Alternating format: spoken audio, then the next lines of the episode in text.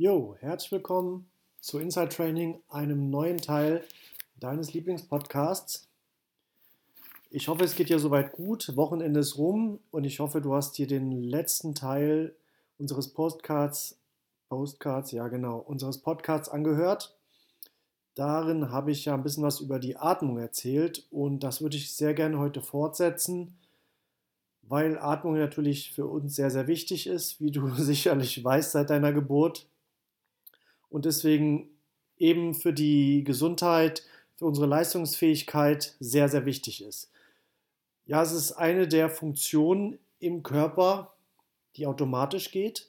Ja, wenn du den ganzen Tag nachdenken müsstest zu atmen, werden wir wahrscheinlich schon nach zwei Stunden wach sein, so müde, dass wir schon wieder schlafen müssten, weil wir so viel Kraft und, so viel Kraft und Energie, ja genau, schon wieder. Deutsch ist heute mal wieder richtig am Start, weil wir so viel Energie verbraucht haben, ums, ums aufs Atmen, oh Gott, oh Gott, um aufs Atmen uns zu konzentrieren. Ja, ich versuche ein bisschen ruhiger zu sprechen. Komme gerade vom Sport. Und ja, ich hatte in der letzten Folge schon mal gesagt, dass das Atmen relativ selbstständig funktioniert, funktionieren sollte.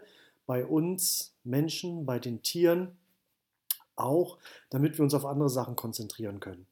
Ja, also ganz, ganz einfach mal gesprochen ist natürlich sehr, sehr schön, dass wir automatisch atmen, da wir natürlich auch einen gewissen Teil, sagen wir mal im Idealfall ungefähr ein Drittel unseres Tages schlafen. Bei manchen Tieren teilweise 90 Prozent, 60 Prozent. Ja, wenn ich zu gegebener Zeit nochmal über den Schlaf etwas erzählen darf, da werde ich auch noch mal ein paar Beispiele ähm, zeigen oder erzählen, wie viel wir schlafen, wie viel Tiere zum Beispiel teilweise schlafen zurück zum Thema.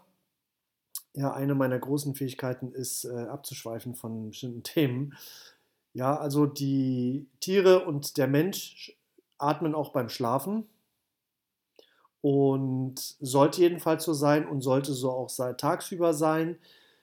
Habe ich schon mal äh, ein bisschen was erzählt beim letzten Mal, bin ein bisschen in die Tiefe eingegangen, das Wissenschaftliche würde ich heute auch nochmal machen. Nicht ganz so krass viel, weil meine Erfahrung einfach, wenn man eine bestimmte Sache zu wissenschaftlich zu erzählt, ist natürlich für einen gewissen Teil der Hörerschaft sehr, sehr interessant. Meiner Erfahrung nach für den Gesamtteil dann immer ein bisschen zu schwierig. Ähm, es ist also jedenfalls in den Vorbild Fortbildungen, wo ich war, wenn die Referentin oder der Referent von einer Thematik gesprochen hat und das in Beispielen erklärt hat, die wir alle aus dem Leben ke kennen, kann man sich normalerweise etwas besser merken. Wenn es nochmal gezeigt wird, auch nochmal cool. Und das ist einfach, klar, für manche Nerds, sage ich mal, für bestimmte Thematiken, ja, ihr wollt es oder wir wollen es sehr, sehr spezifisch wissen. Aber für, für den größten Teil, und ich weiß jetzt nicht genau, wer den Podcast hört, deswegen auch immer wieder die Umfragen, ja, unter dem Podcast, trag dich gerne ein. Wie möchtest du eine bestimmte Sache erzählt bekommen? Ja, ich versuche es relativ normal zu erklären, dass du es auch verstehst. Wenn die natürlich eine Thematik sagt, hey, ich habe Bock, da noch mehr zu lesen, ich versuche auch heute die Thematiken, die dann doch sehr ins Detail gehen, ein bisschen ja, darzustellen, dass du siehst, woher habe ich die Informationen.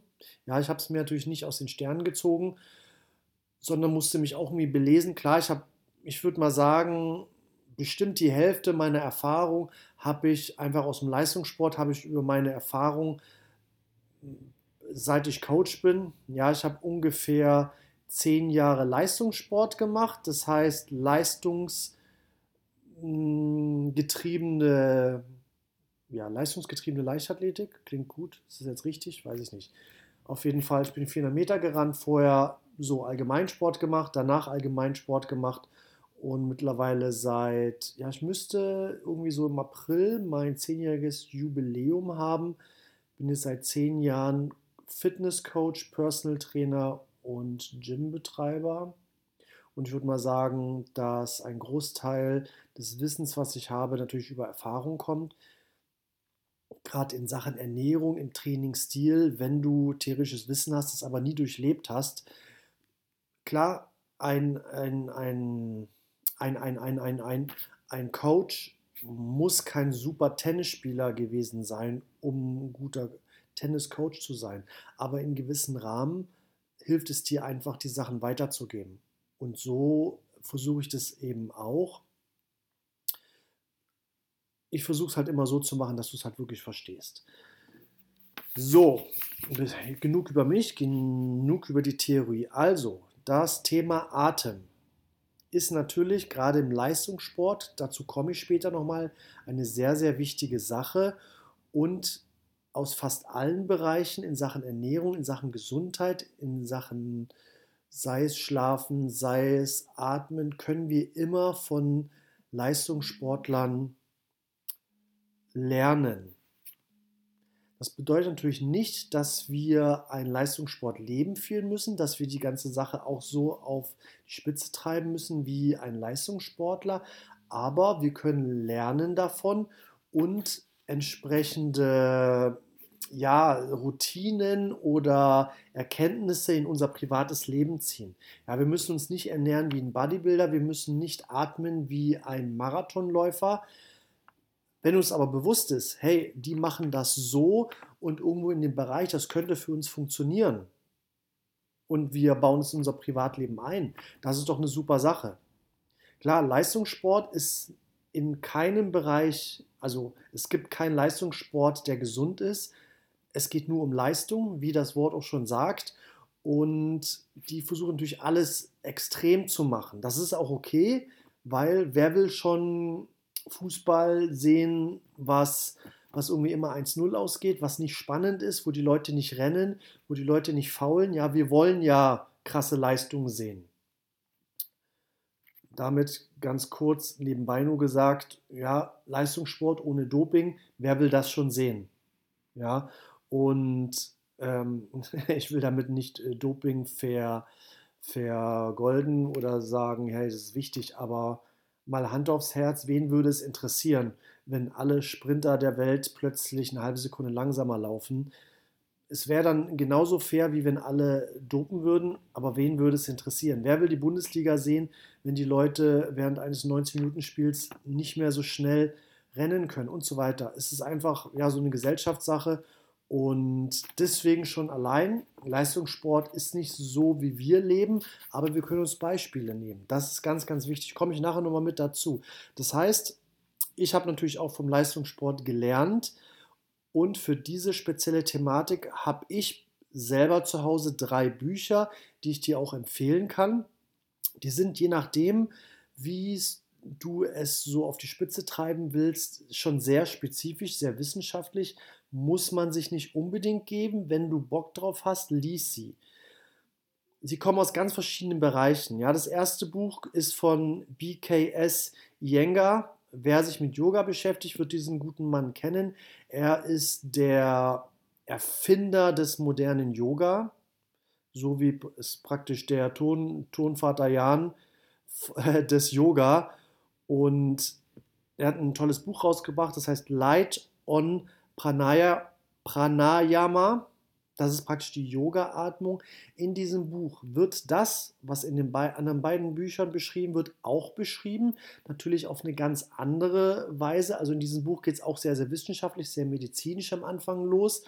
Und dann sehr stark die Verbindung der Atmung zur spirituellen Ebene.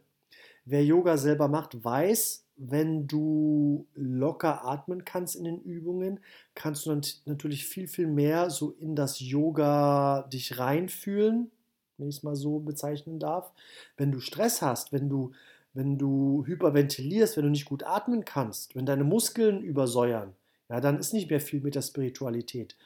Und sehr, sehr interessantes Buch geht natürlich immer so in die Richtung des Yoga, der Spiritualität, aber das ganze Buch geht auch um die Atmung. Beschreibt zum Beispiel auch diese Kastenatmung, von der ich beim letzten Mal referiert habe. Ja, diese vier Sekunden ein, vier Sekunden halten, vier Sekunden aus. Sehr interessantes Buch. Das nächste Buch ist von James Neston, heißt Breathe bzw. Atem. Also ich habe die deutsche Version zu Hause und da steht sowohl Breathe als auch Atem. Ich, ich denke im Original ist es eine englische Ausgabe, bin ich nicht ganz sicher, aber ich glaube schon. Ich finde, von dem, ähm, von den ganzen Büchern liest sich dieses Buch am entspanntesten. War jedenfalls meine, meine ja, Erfahrung. Ja, wir sind natürlich alle, ähm, wir sind alle gleich und doch sind wir alle verschieden. Das ist, ja, das kommt ein bisschen auf dich dran, wie du es liest. Ja, davon, ich habe jedenfalls keinen gefunden, gibt es kein Hörbuch. Vom nächsten gibt es ein Hörbuch. Das nächste Buch ist Patrick McKeown. McKeown, ich kann es nicht genau sagen. In der Podcast-Folge beschreibe ich dir diese Bücher nochmal alle drei, dass du bei Interesse dir das einfach rauskopierst und dir die Bücher bestellst. Die waren alle drei nie nicht wirklich teuer. Ja, es gibt natürlich auch die Möglichkeit über Medimobs zum Beispiel gebrauchte Bücher zu erwerben, kann ich nur allen empfehlen. Gerade bei Büchern, kauft die nicht neu. Versuch sie gebraucht zu kaufen. Selbst bei Amazon kann man gebrauchte Bücher erwerben.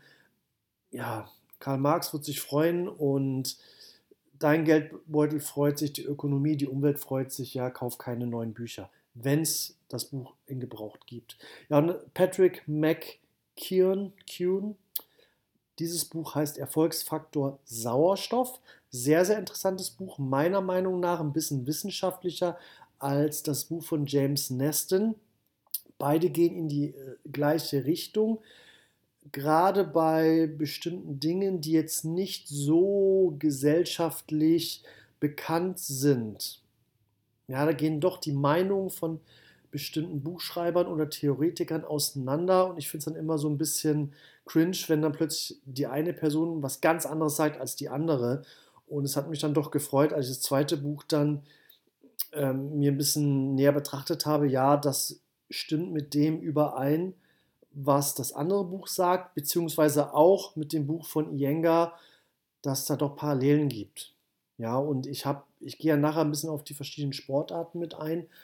Und da gibt es natürlich auch bei der Atmung die Verbindung. Und das ist natürlich, finde ich, cool, wenn man sieht, hey, ich hätte jetzt Leistungsmarathon, ich habe Yoga, ich habe den Onkel Doktor im Krankenhaus, der sich mit Sauerstoff beschäftigt und alle haben irgendwo die gleiche Überzeugung. Finde ich, find ich was Schönes und deswegen kann man auch aus verschiedensten Bereichen was lernen. Wenn du bei einer Fortbildung warst und wenn du schon fünf Fortbildungen über Ernährung gemacht hast, da ist ein neuer Coach, sie hat vielleicht schon seit zehn Jahren in einem ganz anderen Bereich geatmet, gearbeitet und erzählt es aus einer anderen Perspektive. Ja, du kannst trotzdem was lernen. Selbst wenn du diese Thematik schon mal ja, was gelernt hast aus diesem Bereich, aber die Person erzählt es einfach anders. Ja, es, es, ist, es ist immer gut, sich mal wieder, auch wenn man schon zehn Jahre wie ich coacht, mit Leuten zu unterhalten, die vielleicht erst ein Jahr coachen und sich deren Sicht anhören und vielleicht bestimmte Sachen wieder mal überdenken. Ja, das waren die drei Bücher. Super interessant. Ich habe euch schon mal gesagt, und aus dem Leben kann man natürlich auch lernen, von Leistungssportlern kann man lernen. Ich habe lange genug Leistungssport gemacht. Ich habe viele andere Leistungssportler kennengelernt, wie die in diesem Bereich äh, rangehen. Atmung sehr, sehr interessant. Ich werde zwei Sachen beschreiben, die so ein bisschen wissenschaftlich sind, die aber wichtig für uns sind. Es ist einmal der Bohreffekt und es ist der Boltwert. Der Boltwert ist etwas, nach, ganz einfach gesprochen, du holst Luft und wann musst du wieder, bekommst du ein dringendes Zeichen des Körpers, dass du wieder einatmen sollst. Das ist praktisch dein Boltwert. Wichtig zu sagen, beim Boltwert, vielleicht vergesse ich es nachher nochmal, es ist wichtig, dort zu beachten, es ist kein Zeichen des Körpers, dass du gequält bist und atmen musst, sondern wenn du dir hältst die Luft an und wenn du so ein normales, aber schon dringendes Verlangen bekommst, wieder einzuatmen, das beschreibt sozusagen ähm, die Kennmarke des Boltwerts. Es geht wirklich um ein sanftes, aber intensives Verlangen. Ja, nicht, nicht so maximal Luft anhalten. Neben dem Boltwert ist es wichtig, dass man sich mit dem Bohreffekt oder dass ihm der, einem der Bohreffekt ein bisschen was sagt. Warum ist, also Boltwert, denke ich mal, ist es klar, kann man sich auch gut merken. Und hat jeder schon mal getestet im Schwimmbad, wie lange kann ich tauchen? wie lange kann ich Luft anhalten, wenn ich an der Mülltonne vorbeigehe? Ja, das, das hat jeder von uns schon mal probiert, die Luft anzuhalten. Der Bohr-Effekt ist ein Effekt, der von Christian Bohr beschrieben wurde. Das ist schon gute 100 Jahre her. Ich werde nämlich gleich etwas sagen, was erstmal so ein bisschen schwachsinnig klingt.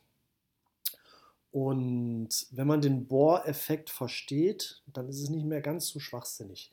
Ich zitiere jetzt mal Wikipedia. Der Bohr-Effekt bezeichnet das Sinken der Affinität von Hämoglobin, ja, das sind die roten Blutkörperchen, zu Sauerstoff.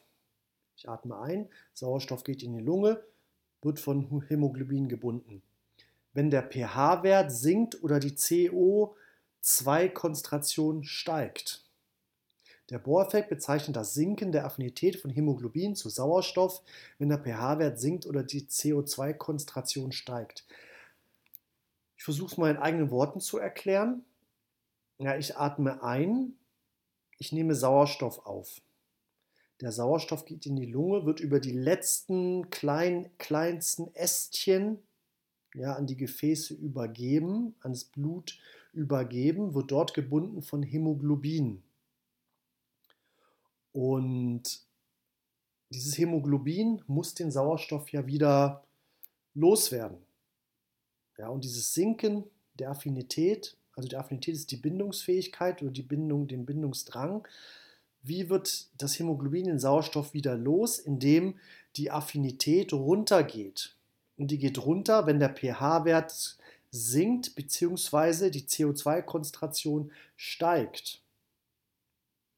Und pH-Wert des Körpers hat vielleicht jeder schon mal gehört, wenn jemand basisch ist oder übersäuert, ja, wenn man viel Stress hat, wenn man sehr viel Fleisch isst, ist der, ist der pH-Wert des Körpers eher so Richtung Säure, sauer. Und wenn man wenig Fleisch isst, wenn man viel Ballaststoffe isst, viel Gemüse, wenn man wenig Stress hat, hat man sehr basischen pH-Wert, was positiv ist. Das heißt grundsätzlich, wenn jemand wenn jemand einen positiven pH-Wert hat, dann schlägt das auch wieder positiv auf den Bohreffekt aus und damit auch auf unsere VO2 Max. Ja, komme ich auch gleich nochmal dazu. Aber wer Sport macht, gerade wer Ausdauersport macht, wird diesen VO2 Max, wird das schon mal gehört haben. Und oder wenn die CO2-Konzentration steigt, so, und diese CO2-Konzentration, das bedeutet, es ist sozusagen positiv, wenn bei mir im Körper die CO2-Konzentration steigt. Dann ist mein, kann ich besser Sauerstoff in den Körper abgeben. Hä? Aber es das heißt doch immer, CO2 muss raus, Sauerstoff mit muss rein. Aber das, jetzt, jetzt sagt ja der, der Dödel, wenn die CO2-Konzentration steigt, dann ist das effektiver, weil das Hämoglobin den Sauerstoff besser abgeben kann. Und das ist genau das, was ich gesagt habe. Da denken wir fast alle erstmal intuitiv falsch. Ja, ich versuche mehr Sauerstoff in meinen Körper zu geben. Was tue ich? Ich atme tiefer. Komplett falsch. Du müsstest dir eigentlich den Mund zuhalten und nur noch wenig durch die Nase atmen. Dann könntest du besser Sauerstoff in den Körper abgeben. Und so denkt natürlich erstmal keiner. Wenn man sich so ein bisschen überlegt, was macht ein Mensch, der hyperventiliert, jeder kennt es vielleicht aus dem Film oder hat es schon mal selber erlebt, die Leute kriegen dann so eine, so, so eine Tüte und atmen in die Tüte rein. So kann man sich so ein bisschen beschreiben. Ja, dem Menschen geht es besser, wenn er weniger atmet, nicht wenn er mehr atmet. Und das hat damit zu tun, dass dann die CO2-Konzentration steigt, mehr Sauerstoff in den Körper abgegeben kann, abgegeben werden kann, habe ich so gesagt, ich weiß es nicht. Und dann geht es einem besser. Und das ist so ein bisschen das Gleiche, wenn du joggst, es ist anstrengend, du, du fängst an durch den Mund sehr viel zu atmen. Dadurch wird deine Leistungsfähigkeit nicht besser, sondern schlechter. Wir denken aber erstmal alle anders. Und das beschreibt der Bohr-Effekt. Also sehr, sehr interessant, wenn man sich damit mal ein bisschen beschäftigt. Bohreffekt. Wenn du es deinem Nachbarn erzählst, hey, Bohreffekt, sagen natürlich, öh, keine Ahnung, was ist das? Muss man auch nicht wissen. Aber diese Symptomatik, das ist schon sehr interessant, wenn man das Leuten erzählt. Die werden dich erstmal für verrückt halten und dir was ganz anderes erzählen wollen. Weil sie sagen, hey, das macht doch gar keinen Sinn. Es macht aber Sinn. Und so funktioniert es. So, wir haben den Bohreffekt, der für uns interessant ist, und wir haben den Boltwert, der für uns interessant ist. Und gerade mit dem Boltwert können wir natürlich sehr, sehr gut sowas auch trainieren. Ich beschreibe es schon mal, dann, dann habe ich es hab sozusagen schon mal erzählt. Volt-Test, du soll, ja, man, man sollte so mindestens, was heißt mindestens, sagen wir so, wenn du einen Voltwert von 40 hast, das heißt, du schaffst es 40 Sekunden, die Luft anzuhalten und erst dann bekommst du ein starkes Gefühl, wieder einzuatmen. Dann bist du laut Bolt auf einem ganz guten Level.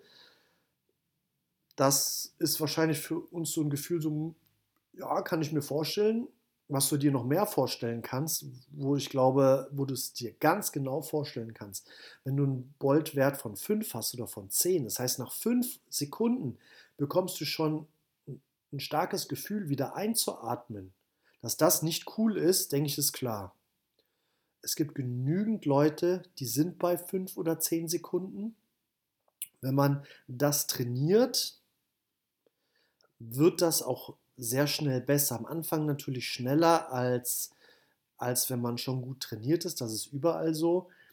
Wenn du so eine Verbesserung pro Woche im Monat so von drei bis fünf, fünf Sekunden hast oder fünf Sekunden, ist das vom, für den Anfang gut. Man muss es ja auch nicht übertreiben.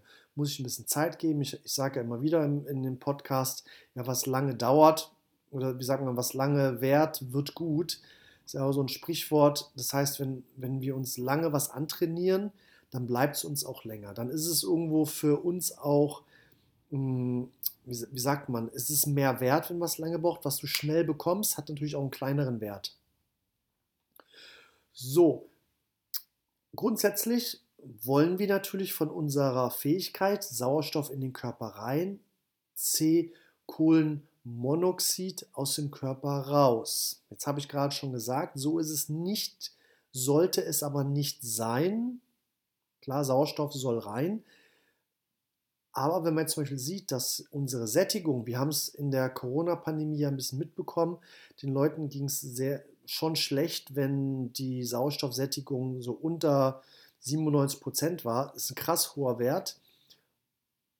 Unsere ähm, unser Kreislauf, mal einfach gesprochen, unsere ähm, Lunge, unser Blut, wir haben fast immer eine Sauerstoffsättigung von, sagen wir so, 95 bis 99 Prozent.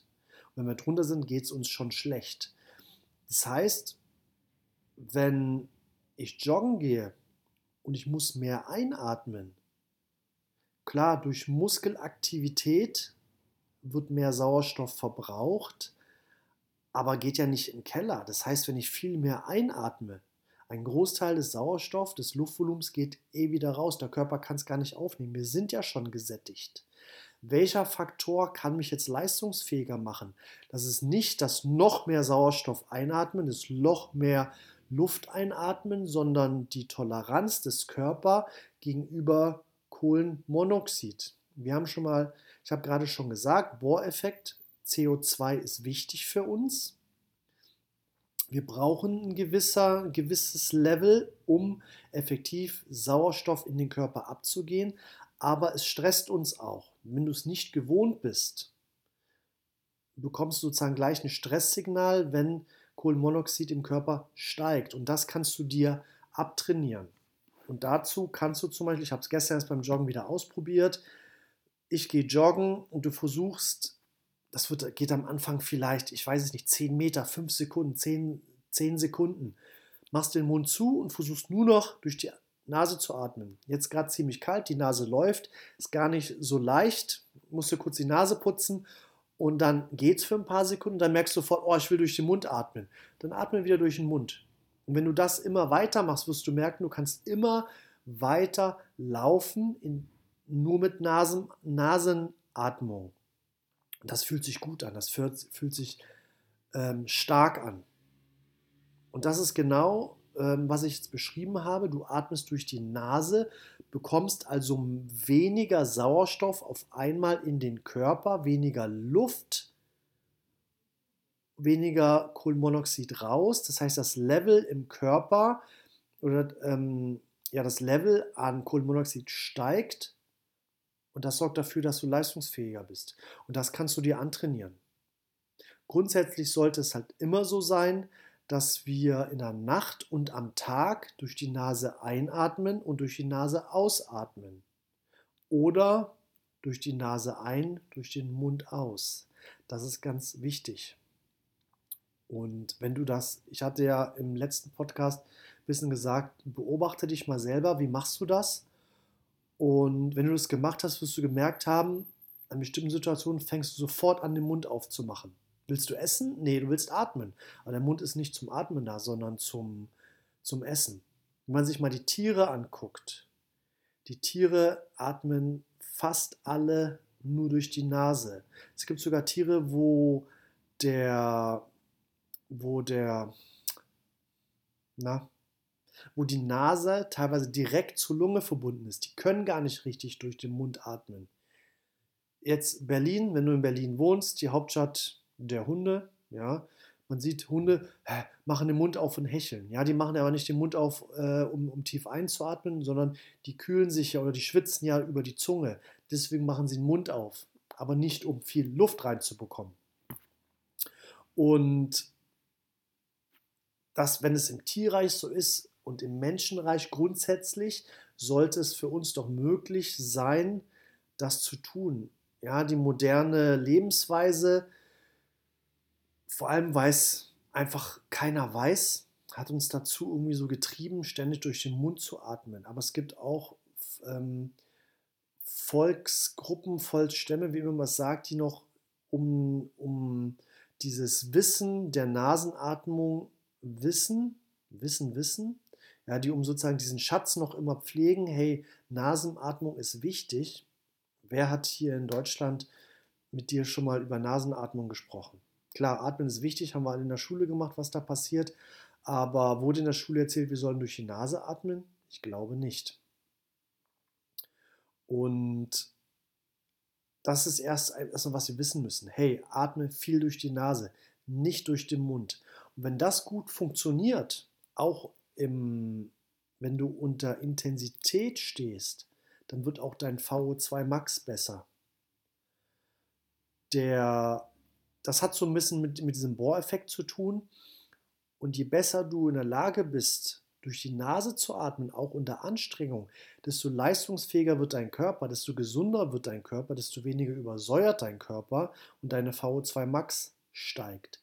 Wer eine geringe VO2 Max hat, wer viel durch den Mund atmet, ist nach dem Aufstehen, obwohl du genügend gepennt hast, bist du schon müde, bist du kraftlos, hast höhere Zündungswerte, schlechtere Verdauung, schlechtere Regeneration, schlechteres Immunsystem. Also Leute, die viel durch den Mund atmen, haben viele, viele gesundheitliche Nachteile.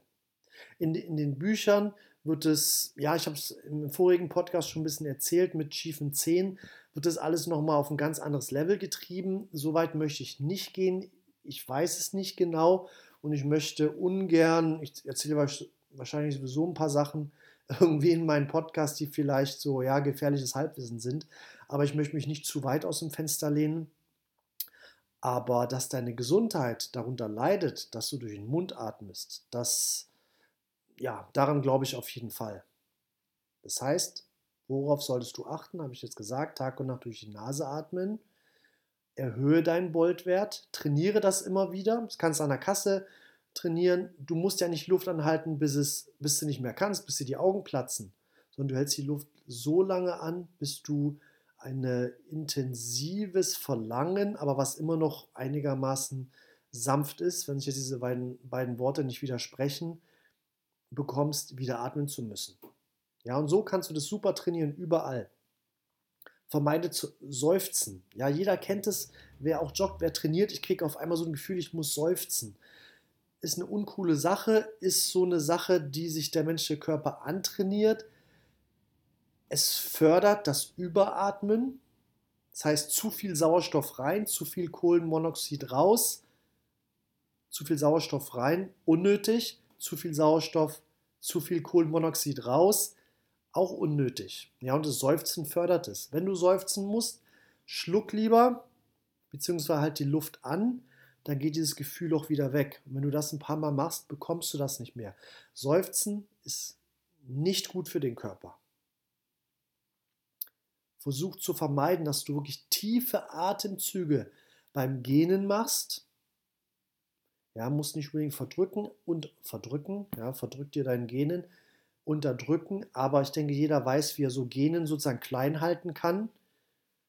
Leute, die berufsbedingt sehr viel quatschen müssen, Verkäufer zum Beispiel, Sprecher von Podcasts, die reden viel und man atmet natürlich auch viel. Ja, das ist uncool. Natürlich, wenn ich rede, atme ich nicht automatisch.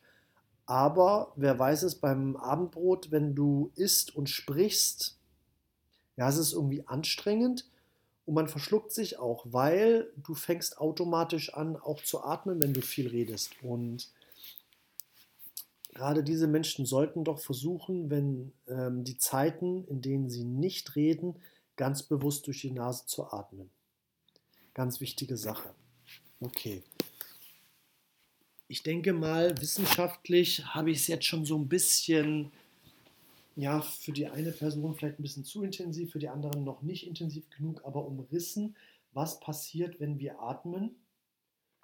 Und wenn dich diese Thematik wirklich anspricht, google mal diesen Bohrwert, google mal Bolt-Faktoren und werde dir wirklich bewusst, was passiert beim Bohreffekt, beim Voltwert.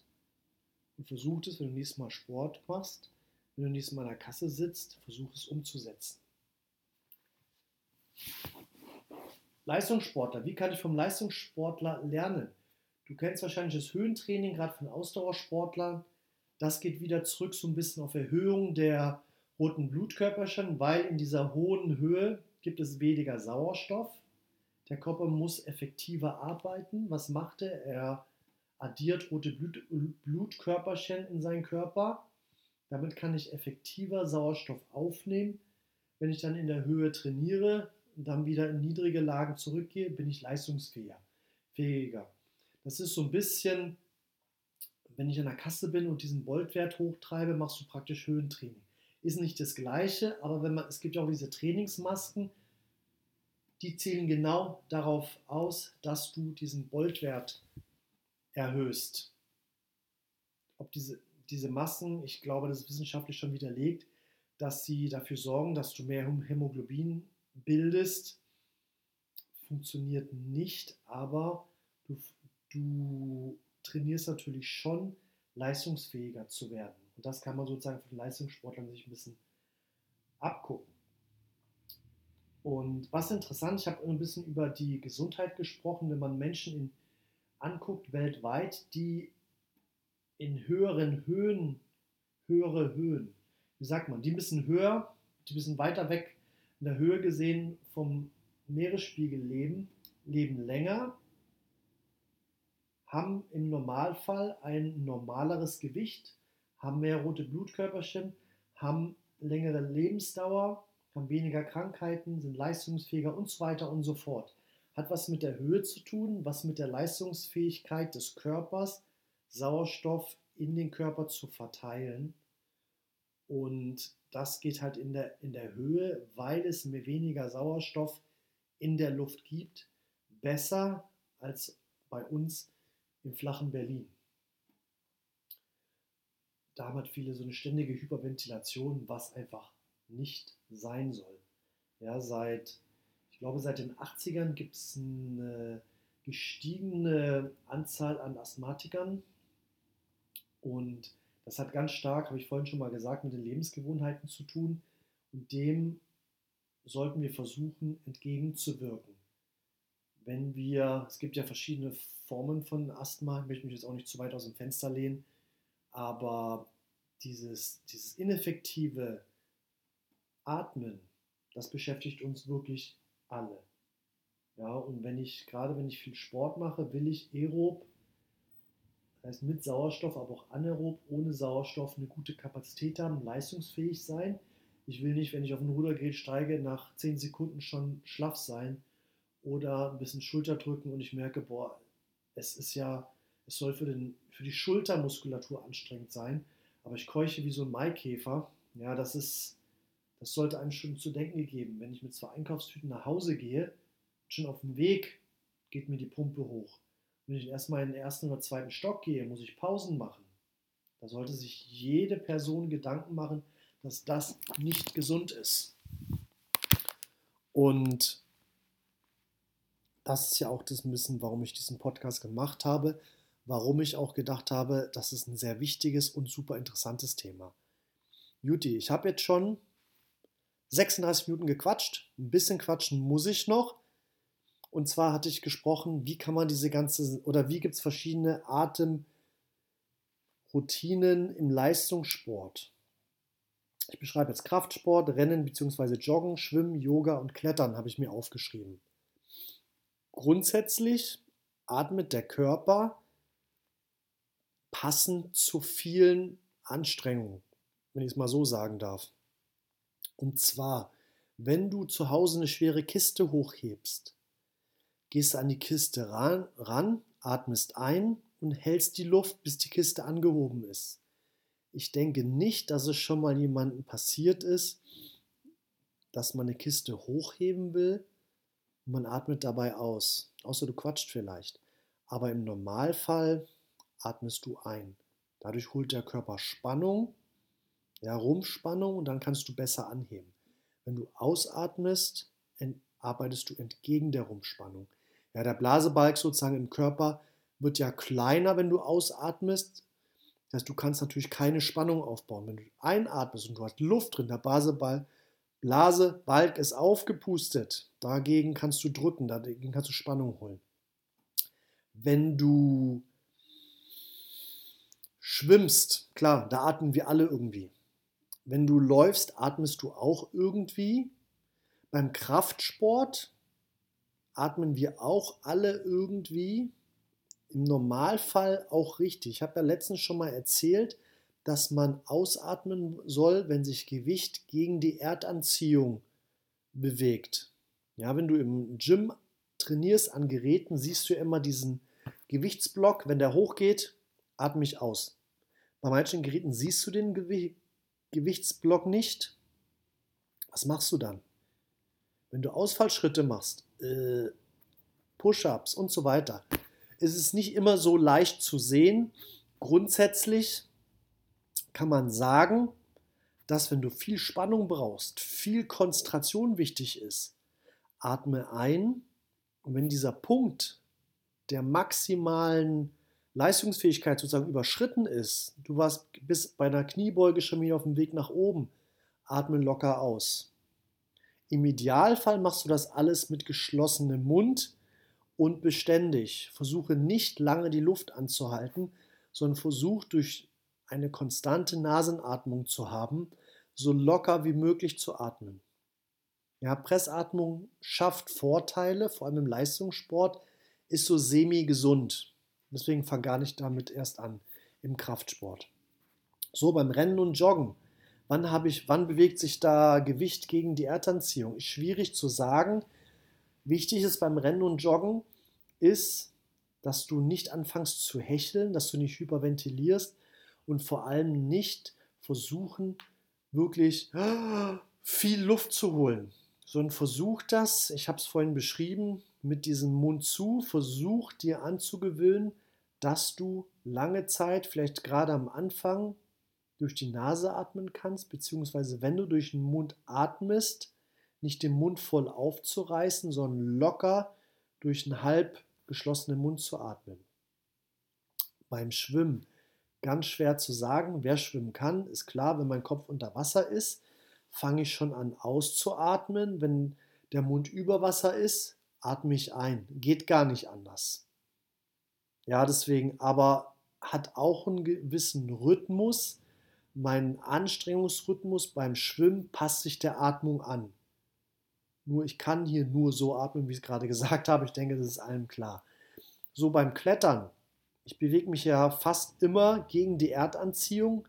Und da haben wir es wieder ein bisschen so im Kraftsport. Wenn du merkst, oh, jetzt habe ich einen Klettergriff, der ist schwierig zu greifen, ich muss mich konzentrieren. Im Normalfall atmest du ein, schnappst hier den Griff und atmest dann aus.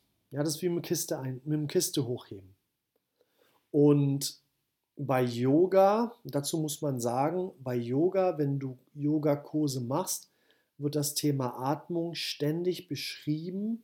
Wichtig ist bei Yoga natürlich auch wieder die Sache Spannung im Körper holen, einatmen und in bestimmten Entspannungsbewegungen wieder ausatmen. Es wird dort immer wieder auch gesagt, halte die Atmung. Das ist natürlich, merkst du sofort, das ist schwierig, aber genau das ist es ja. Das sollst du ja lernen, diesen Stresspunkt sozusagen zu kontrollieren.